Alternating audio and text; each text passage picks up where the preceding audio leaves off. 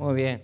Estoy dando una enseñanza general para la iglesia. Para pues, estamos haciendo cambios realmente en varias áreas y, lo he tomado como un reto de poder hacer que las cosas funcionen. Entonces, eh, tenemos descuido. Fíjese que eh, la gente, por ejemplo, nos hace falta servidores en bíblica. Yo creo que a todas las iglesias les hacen falta servidores. Pero uno termina como diciendo, bueno, ¿y qué pasa? Pues, o sea, ¿por qué es que eh, eh, la gente no quiere compromisos? llegamos, si somos servidores, llegamos tarde al servicio. Pero eso también en las congregaciones se va mostrando. yo puedo, puedo decirles que no, no puedo quejarme eh, Dios nos ha dado una iglesia maravillosa. En la semana tenemos cultos con buenas asistencias. De vez en cuando, pues la gente falta. Yo no voy a decir que siempre es así, pero, pero el problema es eh, el estilo de cristianismo que nosotros queremos llevar. Y es con eso con lo que quiero eh, ir alineando nuestro concepto de cómo hacemos el servicio a Dios. Entonces, vamos a hablar del servicio que Dios le agrada, ¿verdad? Eh, y, eso eh, es algo muy bonito en estos textos que vamos a ir a, revisando. Vamos a, ver Romanos 12, Romanos 12, versículo número 1. Y, ya los que han venido, pues eh, ya, ya, han escuchado parte de esto, pero vamos a ir buscando en el texto algunos detallitos ahí que, que hay que volver a ver. Romanos 12, 1 el servicio que Dios le agrada. Vamos a ir Romanos 12.1. Cuando lo tenga, hágame el favor de ponerse de pie.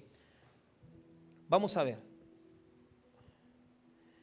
La palabra del Señor dice así.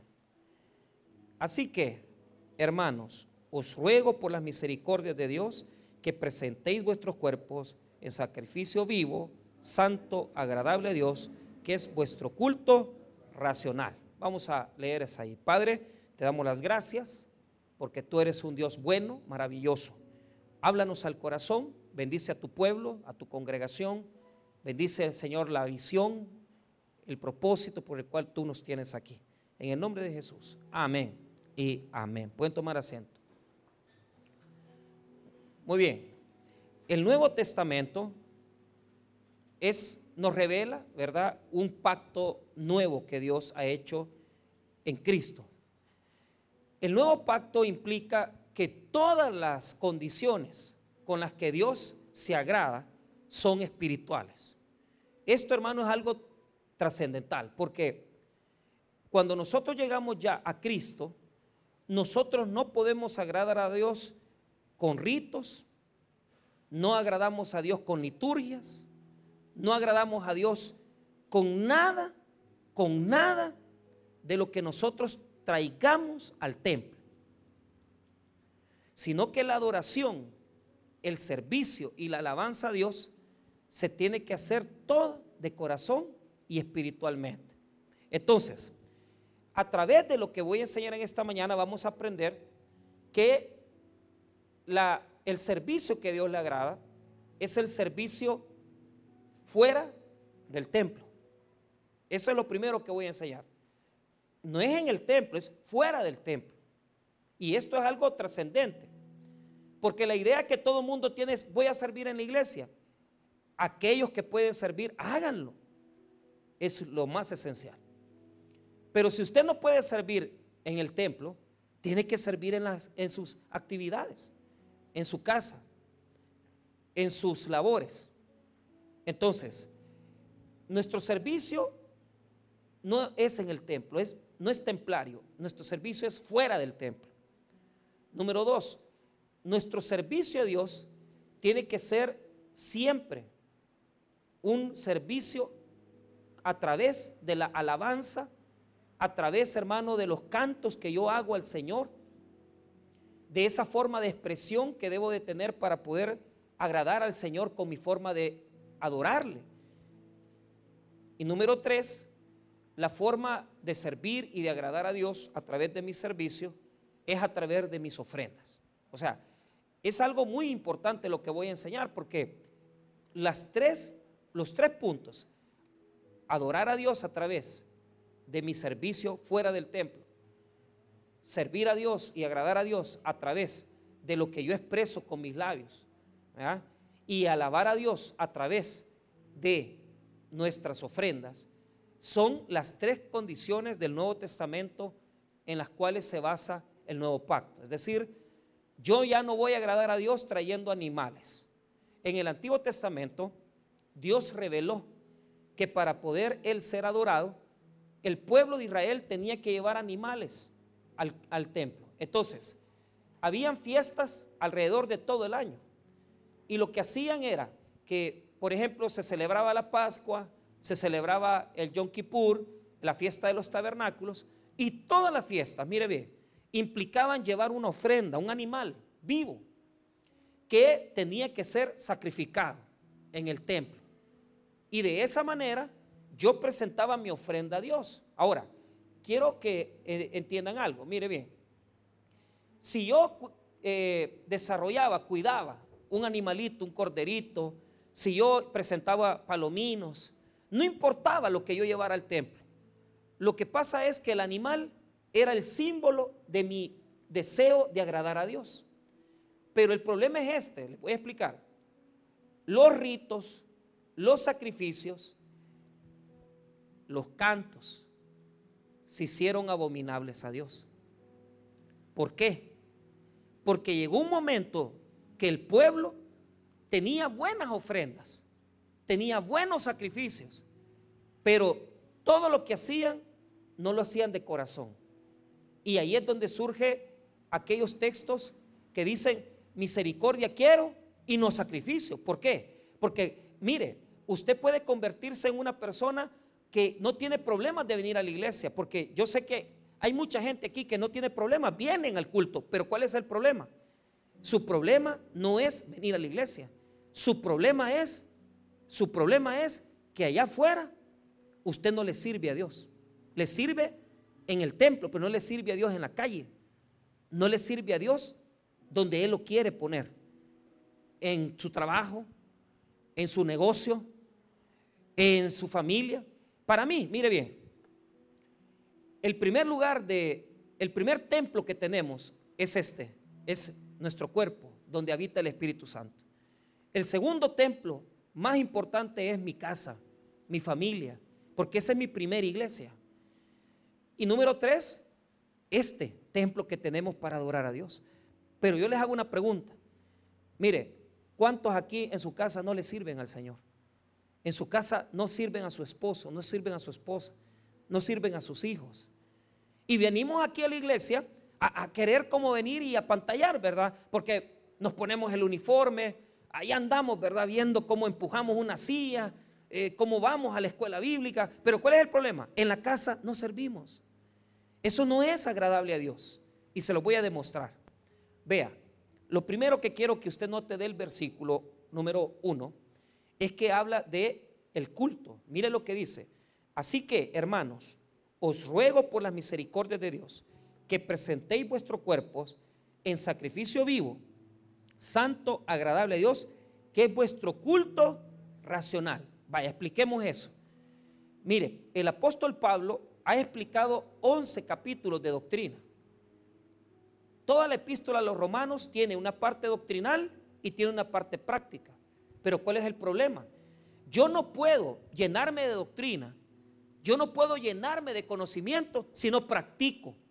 Hay muchos cristianos que conoce Biblia, pero no vive la Biblia. No vive el Evangelio. Y ese es el punto de entrada a esta discusión que vamos a hacer en esta mañana. Si yo soy una persona que he engordado de Biblia, porque no tengo problemas de venir a la iglesia, yo no tengo problemas. Sermones he escuchado, predicaciones he oído, pero ¿cuál es el punto? Yo, yo, yo, en mi corazón, en mi vida, yo no practico lo que aprendo. Entonces Pablo quiere mostrarnos que hay un culto racional a él. Cuando la Biblia dice culto racional, diga conmigo, culto inteligente. Escuche cómo las traducciones del Nuevo Testamento lo, lo refieren. Primeramente, les voy a leer la nueva traducción viviente. Escuche cómo lo traduce. Por lo tanto, amados hermanos, les ruego que entreguen su cuerpo a Dios por todo lo que Él ha hecho a favor de ustedes. Que sea sacrificio vivo y santo, la clase de sacrificio que a Él le agrada. Esa es la verdadera forma de adorarlo. Eso dice la nueva traducción viviente. Número dos, voy a leerles la traducción lenguaje actual. Escúchenla. Por eso, hermanos míos, ya que Dios es tan bueno con ustedes, les ruego que dediquen toda su vida a servirle y hacer todo lo que a Él le agrada. Así es como se le debe de adorar. Eso dice la nueva traducción viviente. Entonces, ponga atención. ¿Con qué debo de adorar yo a Dios? ¿Cuál es el verdadero culto? El culto inteligente. El culto inteligente no es el que yo hago aquí, es el que hago en la calle.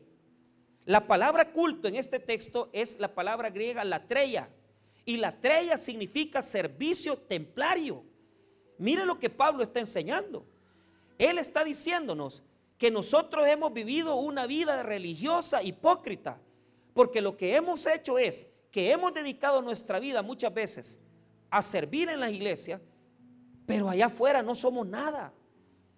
Cuando nos toca venir y levantar los platos de un restaurante, muchas veces yo peleo, me voy al Burger King y, porque cuando uno come afuera, uno tiene que levantar los platos.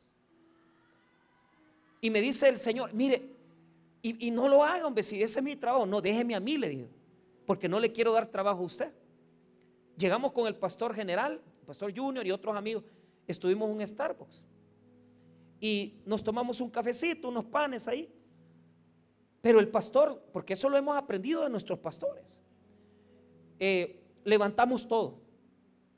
Uno de los empleados, que es hermano del tabernáculo, le dice al pastor Junior, mire, que, o sea, de verdad que, de que se nota que ustedes son cristianos. ¿Por qué? Porque siempre que vienen dejan limpio donde están sentados. Dejan limpio porque nos comemos todo y dejamos limpio porque, porque también, o sea, hacíamos después. Pero ¿cuál es el problema? Se nota que tenemos una fe diferente. Porque no estamos esperando que nos estén sirviendo. ¿Cómo va a tratar usted un mesero? Mira vos, ¿cómo que es tu hermano? ¿Cómo que es tu primo? Mire, discúlpeme, caballero, señor. A veces porque es joven lo vemos de menos y decimos, mira vos, discúlpeme hermano, pero desde ahí tiene que aplicar su cristianismo.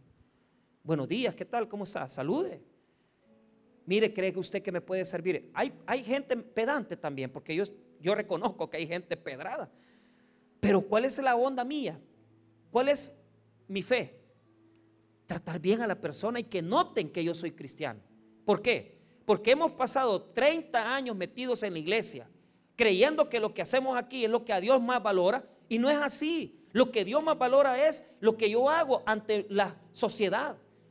Cómo yo me porto con mis con mis compañeros de trabajo, cómo yo me porto con la gente de mi vecindario, cómo la gente me mira a mí. ¿Por qué? Porque no somos lo que decimos que somos, sino que somos lo que la gente dice que somos. ¿Y qué dicen de usted en la calle? Que usted es mala paga, que usted es coqueto, coqueta, que usted es pelón. ¿Verdad? ¿Qué dice en la calle la gente? Ese es el problema. ¿Por qué nos hemos vuelto un club social? Porque venimos el domingo a nuestro club social donde hablamos de cosas sociales, pero allá en la calle no se nos nota que estamos haciendo las cosas para el Señor. ¿En qué manera usted va a influenciar su colonia? ¿En qué manera usted va a influenciar su comunidad, sus amistades, para que diga, hey, este es diferente? ¿eh?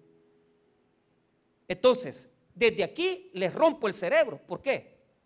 Porque, se, o sea, quítense la idea católica de iglesia, que el domingo llegamos en la misa y todo bien y después me voy a chabacanear, a chupar, a beber. Quítense la idea evangélica de iglesia, que es venir el domingo a la iglesia en la mañana y después yo hacer lo que me ronca la gana. Me voy al puerto, me voy a tomar una mariscada. No, hombre, señores. Todos los días, en todo momento, yo tengo que adorar a Dios. Amén. ¿Ah? ¿Sí o no le rompe el cerebro eso? ¿Cómo? Día conmigo, con mi cuerpo. Qué terrible, ¿va? Y nosotros que pensábamos, nosotros que pensábamos que solo podíamos agradar a Dios cantándole alabanzas aquí, que solo podíamos agradar a Dios viniendo con la Biblia debajo del brazo. No, hombre hermano, ya es tiempo. Ya es tiempo que usted que trabaja ahí en el mercado, en lugar, ahí me estaban contando que una hermana de la iglesia, que bien buena gente, ¿va? pero lo que estaba vendiendo, porque vende en el centro, ahí vende unas cosas, no voy a decir que lo que vende, pero, pero pasó el hermano, va, porque lo que le da risa, porque me lo contó un anciano, un hermano de la iglesia, y me dice, mire, me dice la hermana fulana, le estaba pegando una bandeada a fulano, me dijo, pero una bandeada de respeto, me dice. o sea, usando eh, todos los hebreos, los griegos, de malas palabras, hijo de tantas, hasta aquí, y dice que cuando lo vio, él pasó enfrente y dice, Dios le bendiga, hermano. No, hermano. No, qué evangelio. Qué cristianismo más chafa. Más ¿ah? Eso no sirve. ¿Ah? Mire, reparta, eh, reparta nuevos testamentos ahí en su negocio. De trataditos. Ah, si no cuesta nada, hombre. Póngase aquí la cruz, ve la cruz que se le note, pues. ¿Me entiende? No, hombre, los grandes cachos que anda ahí, hombre. O sea, comencemos a empujar nuestro cristianismo hacia una sociedad, hacia lo que pasa en la calle, hacia el día a día. Pero no, no nos quedemos en, el templo. No dejemos el cristianismo en la silla. Porque saliendo ya de ahí, ya vamos de, Pepe Le Pius y buscando bichas. Y que, deme el número. Mire, le voy a escribir un WhatsApp. Y ya conquistando a la muchacha. Conquistando a la hermana. Pepe Le Pius, ah, ¿Se acuerda de Pepe Le el zorrillo aquel que abrazaba a la zorrilla y que no quería que la abrazara porque gran olor a orín? Ajá. Así somos muchos. Buscando a la cacería. ¿Qué cipota de la iglesia? ¿Qué mujer vamos? No, hombre, tranquilos, hombre. Vivamos el Evangelio. ¿Cuál es el culto racional a Dios? Mire cómo lo explica Pablo en el verso 1 nuevamente. Así que, hermanos, os ruego por las misericordias de Dios que presentéis vuestros cuerpos en sacrificio vivo. Mire lo que pide el apóstol Pablo. Ponga atención. La característica de mi sacrificio a Dios tiene que ser primero vivo, santo y agradable. Diga conmigo, vivo, santo y agradable. Pero note lo que está pidiendo que presentemos, nuestros cuerpos.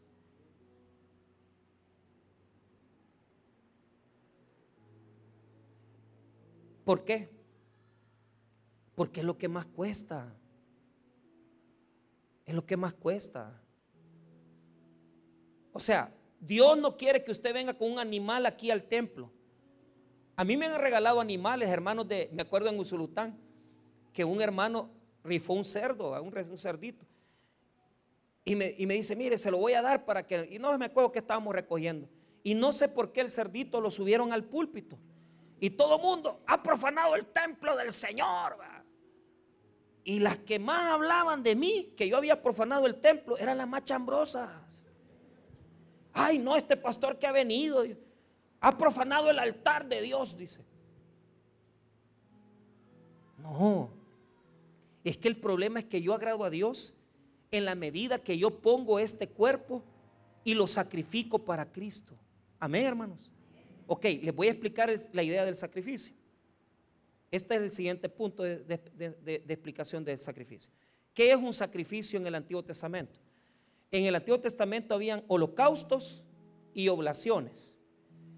Las oblaciones eran ofrendas que yo llevaba al templo y de mi ofrenda el sacerdote comía. Mire, si la religión se ha mantenido por muchos años, es porque nosotros siempre los religiosos hemos tenido la culpa. Siempre hemos querido tener esto como algo sagrado. Y por eso nosotros molestamos y decimos, mire que la iglesia. Sí, pero, pero el problema es que muchas veces, hermano, hemos enseñado a la iglesia a vivir aquí adentro como cristianos y allá afuera como demonios. Y la idea que la gente tiene es que aquí Aquí hay que portarse bien y allá afuera haga lo que quiera. No, es al revés. Tiene que portarse bien aquí y allá afuera. Y en su casa también. Entonces, sacrificio es un holocausto que se daba, se daba en el templo, pero mire bien, el animal se ponía en el fuego hasta que se quemaba la ceniza.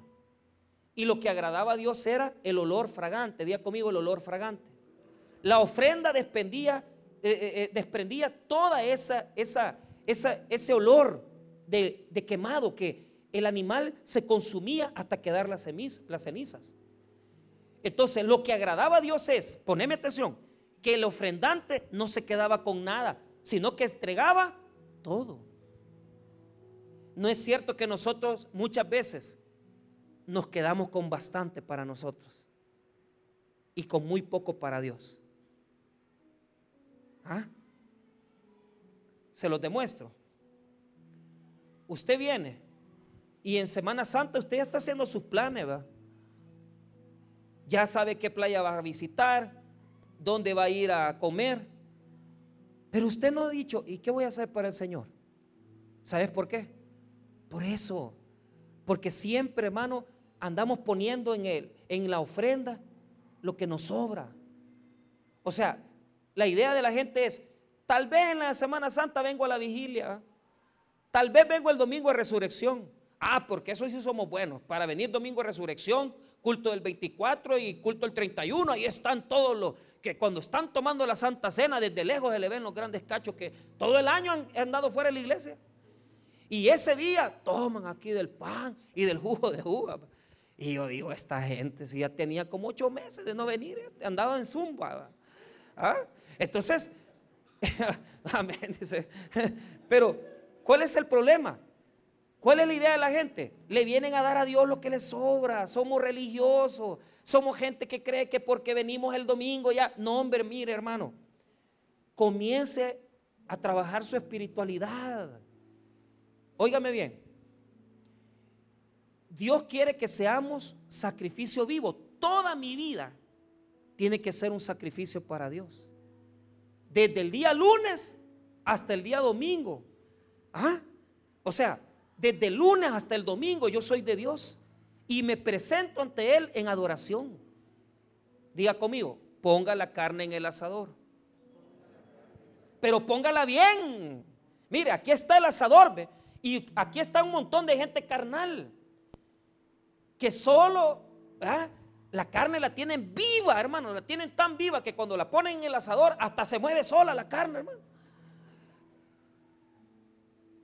Quémela. Sacrifíquela.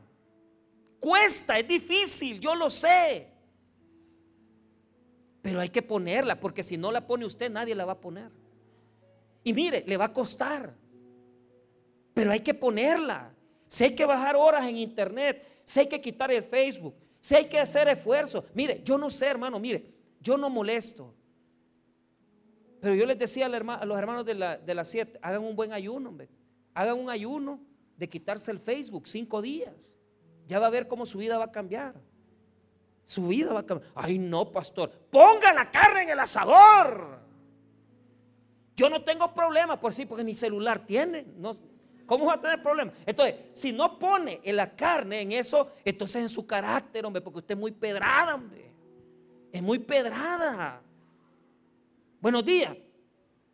Ni contesta. Buenos días, ¿cómo está? Dios le bendiga. Bájele. No sea tan orgulloso. Ponga la carne en el asador y sacrifique a Dios su vida para que su vida sea agradable a Él. Y mire, deje de rezar tantas Aves María, tantos Padres Nuestros, deje de cantar tanta alabanza. Si es un gran malcriado.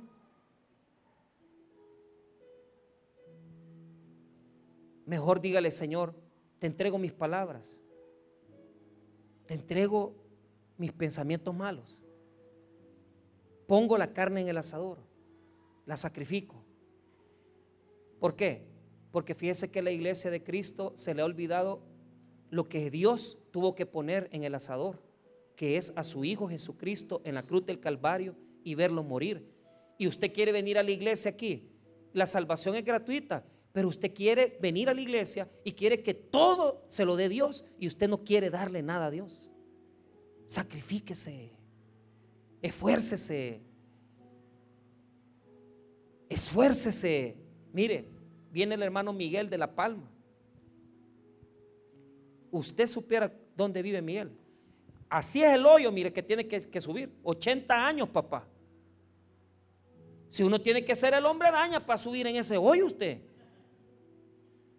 Y ahí está el Señor a las 7 de la mañana. Lo van a operar de un ojo. Hagamos sacrificios para agradar a Dios. Quitémonos las palabras. Quitémonos las costumbres malas. Pongamos un poquito de Dios en nuestra vida. ¿Cómo?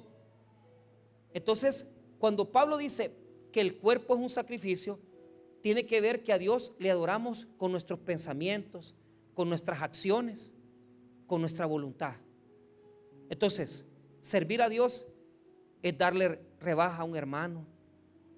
Servir a Dios es que usted ve fregada a la gente. Ahí me estaba contando uno de los hermanos que daban permiso para, para recoger leña. Y eso se cobraba, pero hay gente que no trae dinero y la gente anda bien fregada de plata, hermano. Usted sabe que no estamos bien financieramente. Pero de repente usted ve que al, hermanito le hace falta y tal vez usted es el que está cobrando. Y usted ve que hay gente de escasos recursos y usted tiene ese dólar. Dele el dólar, hombre. Si usted no se va a quedar pobre por eso.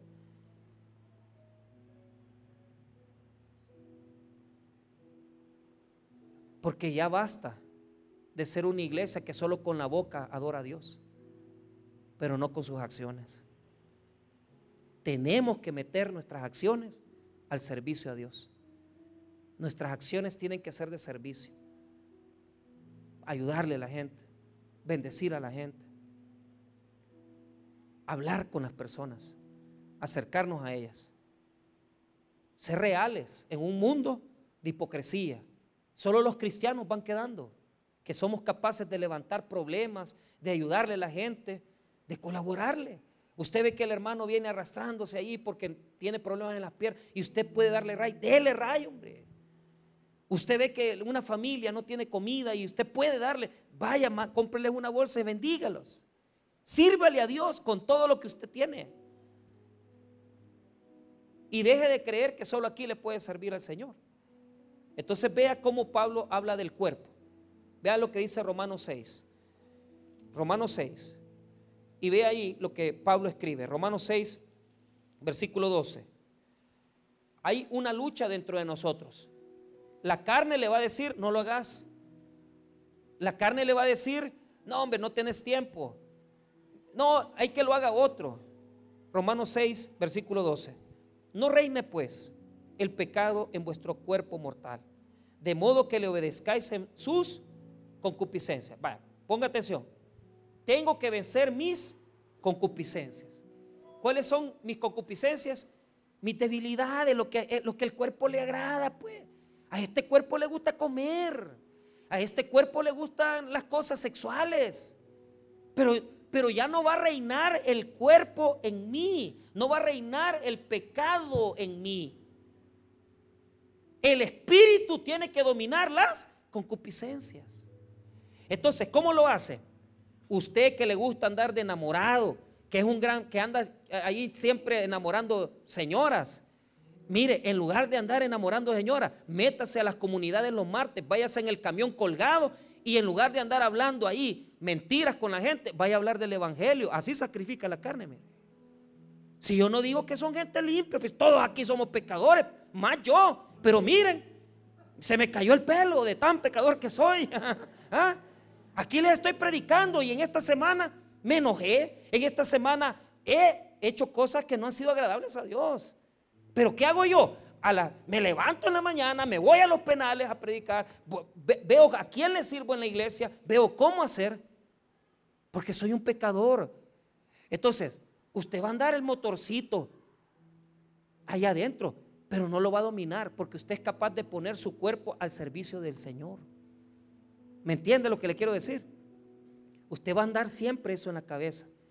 Pero como usted ha vencido la carne a través del Espíritu Santo, usted puede poner este cuerpo pecador al servicio de las cosas del Señor. Si yo no digo que va a desaparecer de usted todos esos pensamientos y todas esas cosas, si aquí hermano hay, hay gente tremenda, pues venimos de trasfondos de que hemos sido criados mal. Mire, hay hermanos que se han criado en prostíbulos, hay hermanos que se han criado en cosas bien difíciles, en tremenda escasez. Pero a través de eso, yo tengo que servirle a Dios. ¿Ah? Somos pecadores al servicio de Dios. Amén, hermanos. Ok, pero mire lo que dice después en el 13. Ni tampoco presentéis vuestros miembros al pecado como instrumentos de iniquidad, sino presentaos vosotros mismos a Dios como vivos de entre los muertos y vuestros miembros a Dios como instrumentos de... Entonces, ¿cuál, ¿qué me está diciendo Pablo aquí? La manera en que yo me santifico. ¿Cómo me santifico? Me meto al ministerio de, tráfico y me voy a solear. Y voy a mover carros porque usted dice, yo no puedo. Mire, sacrifíquese, vaya, vaya a limpiar baños, hombre. Pero ya basta. Mire, usted le ha servido al demonio y le ha servido a la carne bastante tiempo. Sírvale a Dios. Mire, pastor, yo ya tengo mis años, yo ya no puedo hacer. Mira, aquí hay un hermano que viene en la tarde, que mis respetos. Él llegaba a visitar, unos, unos hermanos proféticos llegaban a visitar al vecino ahí y estaban dos muchachas, la sobrina Del, Señor este. Y los proféticos llegaban y orando por las, por las muchachas que, que tienen trabajo y que, pues sí, no, es, no está tan difícil de salvar, ¿va? O sea, porque, ¿qué más fácil? ¿Salvar a un borracho o, o, venir y hablarle del Evangelio a un jovencito de 22 años? Es más fácil hablarle a la gente de joven. Entonces los hermanos proféticos llegaban a orar hasta que las convencieron, las llevaron a la iglesia. Pero al hermano Bolito nadie le hablaba. Y él ya estaba, que ya no, un alcoholismo galopante, dejándose morir. Él ya le había dicho al, hijo mayor, mira, yo me voy a morir ya, yo no aguanto este alcoholismo, no puedo contra él. Y fíjese que el hermano de la iglesia me dice, pastor, mire, me dijo, yo de los sermones aprendo esto. Me dijo, ¿sabe qué hice? Agarré un sermón de los que usted predicó y, fui donde el hermano donde el, señor que estaba bolo. Y le comencé a dar un estudio, me dijo, ya, dándole un estudio, el, el señor. Y mire, hermano, que el, hermano, el, señor este dejó de chupar, dejó de beber.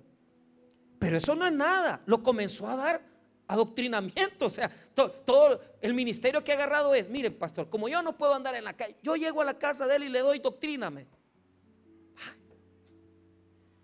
Ah, pues hace unos dos meses. Ay, me lo traía a bautizar. Si hasta humo echó el agua. Hermano, óigame bien. Usted lo viera sentadito al hermanito. Nítido, bien peinadito. Ni, ni usted lo ve y usted jamás pensaría que ese hombre hace un año estaba queriéndose morir por su alcoholismo. ¿Sabe por qué? Porque Cristo transforma la vida del hombre, hermano. Pero, pero, gloria al Señor. Pero los vehículos del Evangelio somos nosotros. ¿Cómo el Evangelio va a caminar si usted no va?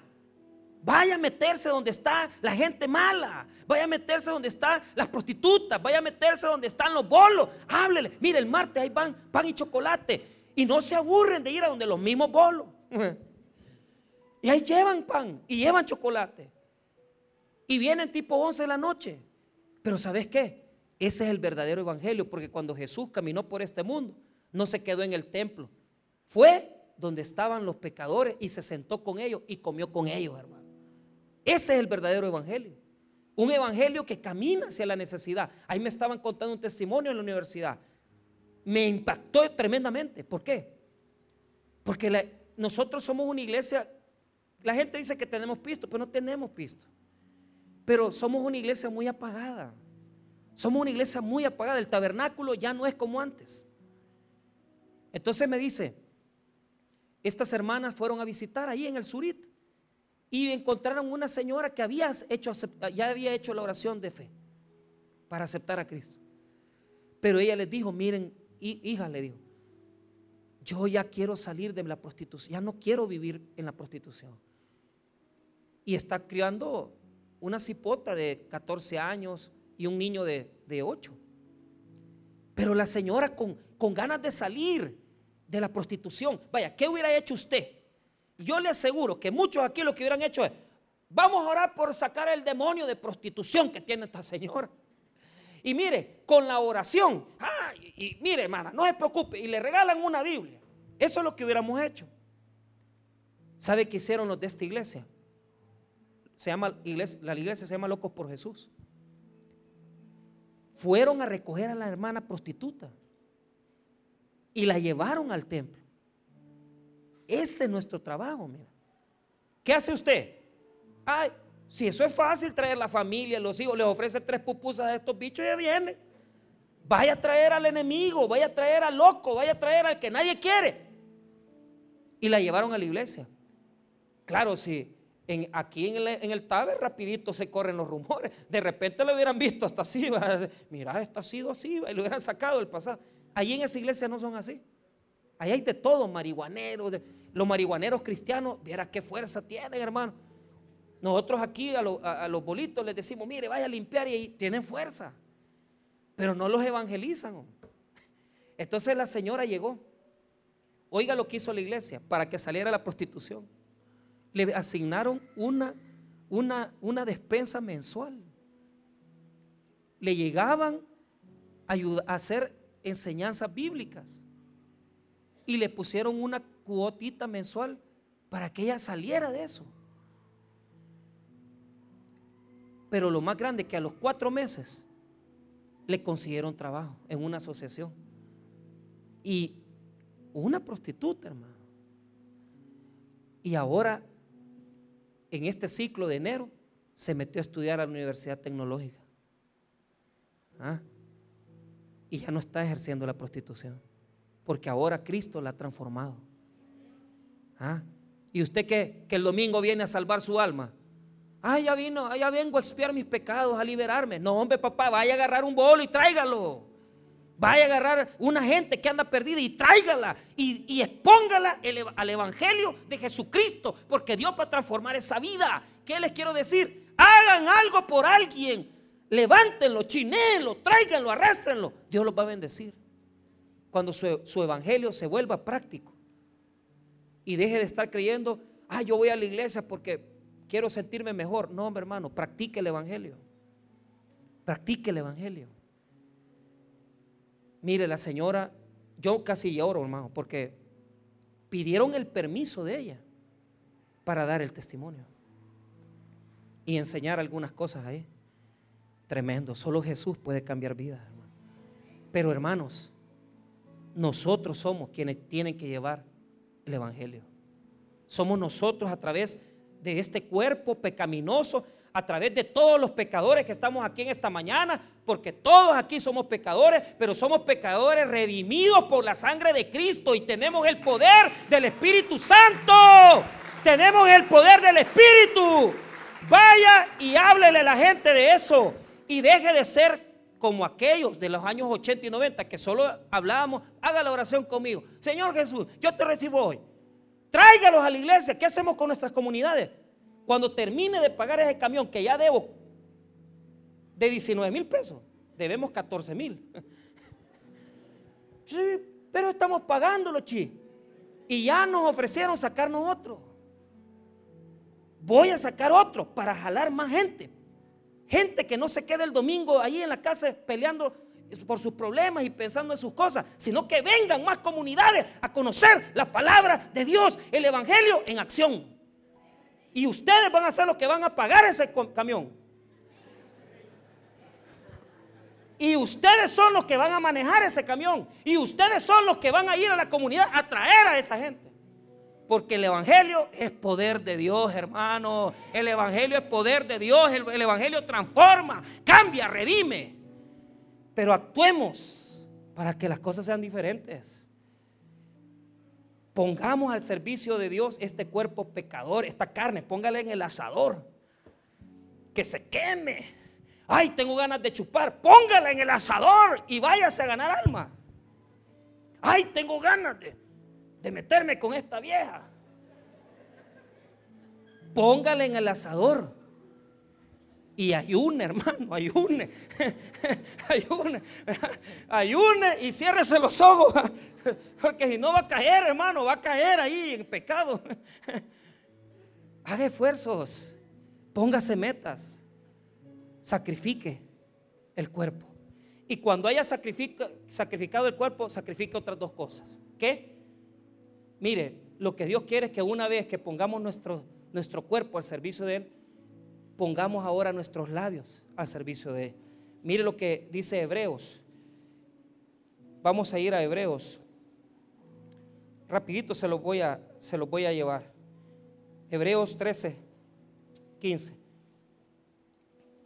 Hebreos 13, 15. Este es otro sacrificio que agrada a Dios. ¿Cuál es? El de las alabanzas. Cantar al Señor. Es como que yo llevara un animal, lo mejor, lo mejor de mi sacrificio. Yo he creado, yo he creado esta ofrenda, le he cuidado, le he dado lo mejor y ahora se la entrego a Dios. Hebreos 13, 15. Así que ofrezcamos siempre a Dios, por medio de Él, sacrificio de alabanza, es decir, fruto de labios que confiesen su nombre. Mire, ¿Sacrificio de qué? Vaya, el primer sacrificio que Dios pide es el cuerpo, pensamientos, intelecto, voluntad. Tengo que sacrificarlo a Dios. Poner en la carne del asador y meterlo. Pero lo otro es que a Dios le agrada oír de mí adoración, exaltación. No solamente chambres, malas palabras. Mira, hermano, santifique sus labios. Santifique lo que habla santifique lo que dice y declare a Dios, mire, apréndese dos alabanzas, póngase la meta esta semana, ponga la misma alabanza 20 mil veces, que seas mi universo. Pero no vaya a poner las alabanzas, eh, eh, alabanzas que no son alabanzas. ¿Ah? Mágicas princesas, no, eso, eso es alabanza, hermano. Ay, como me toca el corazón, mágicas princesas. Pero no es alabanza, papá. Alabanza es declarar adoración a Dios. Ponga alabanza en su carro, ponga alabanza en la oficina, meta alabanza, meta alabanza, aprenda a alabar. Aprende a exaltar a Dios, que a Dios le agrada. Es como que usted trajera un ternero bien cuidado. Señor, aquí te traigo una buena alabanza. Y cuando ya le somos agradables a Dios en nuestra forma de vivir, podemos ser agradables a Dios en nuestra adoración. Y también para terminar, Primera de Pedro 2.5. Y con eso cierro. Primera de Pedro 2.5. Otro sacrificio que Dios pide.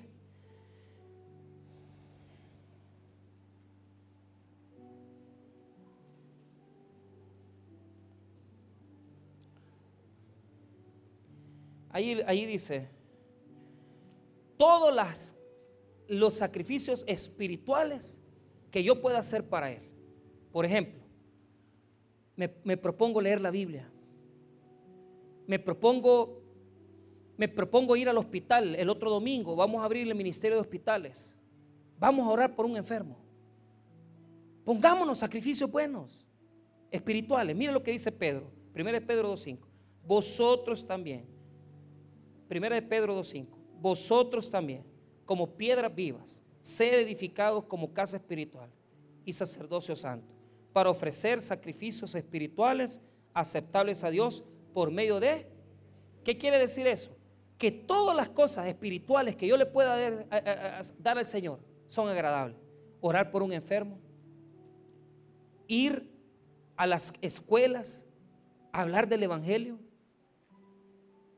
hablar en el bus del Evangelio, agarrar a alguien en el bus con el que voy platicando y usted ve que es factible, mire, regáleles una Biblia, compre Biblia barata. Mire, el pastor fundador siempre andaba en Nuevos Testamentos. Y el, y el tabernáculo se fundó así. ¿Sabe qué hacía el jefe? Todos los mediodías iba al hospital Bloom a orar. Y contaba una historia de que una vez comenzó a evangelizar y de repente, hermano, la persona que estaba escuchando aceptó a Cristo, pero la persona que aceptó a Cristo, él no le había visto que tenía, él solo veía que tenía algo en esta parte de la cara. Y lo que pasa es que la persona tenía cáncer de piel en el rostro. Y tenía todo esto, hermano, que se lo estaba comiendo el cáncer. Mire cómo es Dios, hermano. Él e- evangelizando en el Hospital Bloom y lo ganó a Cristo. Eso pasó en los años 70, principios de los, finales de los 70, prácticamente, principios de los 80. Y una vez que yo andaba con él en Metapán, en la iglesia de Metapán, nos vamos encontrando al hijo de esa persona. Y le dice, mire, pastor, le dijo, yo soy el hijo de la, de la persona que usted cuenta que usted evangelizó en el Hospital Bloom. Dice que se convirtió al Evangelio, vivió unos seis, siete meses más. Pero el hombre metió a toda la familia a Cristo. Y mire, para la gloria y honra de Dios, el hombre era cristiano, él, la esposa, los hijos. Mire, hermano, por un sacrificio que el pastor hacía de dejar su clínica, la clínica del, pastor de psicología estaba en el Castillo Venturoso y desde ahí se iba al Hospital Bloom a ganar almas al mediodía. Usted no sabe cómo Dios le va a remunerar ese sacrificio que usted está haciendo. En almas, en gente transformada y esa semilla puede transformar familias, hogares y gente que puede entregarle su vida a Jesús. Y ahora, por último, una vez que hemos entregado el cuerpo, que hemos entregado alabanzas, que somos espirituales y andamos viendo cómo agradar a Jesús, nuestras economías. Las ofrendas son importantes para Dios, de dinero, pero siempre y cuando se dan con un corazón obediente. Si usted viene a dar pisto solo para, para quitarse la pena, no lo haga. Ofrende con amor, con fidelidad, que le cueste. A usted le va a doler, a veces duele dar 20 dólares. A veces duele dar 40. Pero mire, cada vez que nosotros sembramos con sacrificio, Dios nos da una gran cosecha de esa semilla, hermano. Yo sé lo que le estoy diciendo. Mire Filipenses 4. Filipenses 4, 18. Y con eso ya aterrizo. Y Filipenses 4, 18. Mire qué es lo que dice Pablo. La ofrenda que le mandaron los filipenses ha sido sacrificio para él, vivo. Mire lo que dice Filipenses 4, 18. Filipenses 4:18. Pero todo lo he recibido y tengo abundancia. Estoy lleno, habiendo recibido de Pafrodito lo que me enviasteis. Mire, olor fragante, sacrificio acepto, agradable a Dios. Mi Dios pues suplirá todo lo que os falta conforme a sus riquezas en gloria en Cristo Jesús. Mire qué bonito. A veces, hermano, una ofrenda puede ser sacrificio agradable, olor fragante a Dios. Hay muchas maneras de bendecir. Y le digo con toda honestidad, mire, siempre ande en la cartera cinco dólares. Siempre ande ahí. Dios le va a decir a quién dárselos. Yo no lo digo que cada día, no, una vez a la semana. Y le pone Dios, dice, no, ayudémosle a este. Toma viejo, aquí está. Mire, a veces hasta los niños. Pastor Walter, que predicó el año, la semana pasada, hay gente muy, y, vio a mis niñas y les dijo, vaya hija, les dijo, aquí está. A veces Dios le va a poner darle a los niños. A veces le va a poner Dios a darle a un anciano. Pero no se olvide, hermano, que cuando le damos a alguien, cuando suplimos la necesidad de otro, ese bien se lo estamos haciendo a Jesús. ¿Por qué? Al pobre da, al que Dios, eh, ¿cómo, dice el proverbio? Dice que al que al pobre, al que pobre da, a Dios presta y Él pagará, dice. Oiga, al que al pobre da, a Dios presta y Él pagará. O sea que cada vez que usted le da a una persona necesitada, es como que le prestara a Dios. Y Dios no tiene deudas. Dios se lo va a pagar, hermano, y le va a multiplicar. Bendiga, actúe y viva el Evangelio de Jesucristo. No se quede encerrado en los templos, porque Dios quiere que actuemos y vivamos el Evangelio de Jesús. Vamos a orar, hermanos. Padre. Gracias por tu palabra.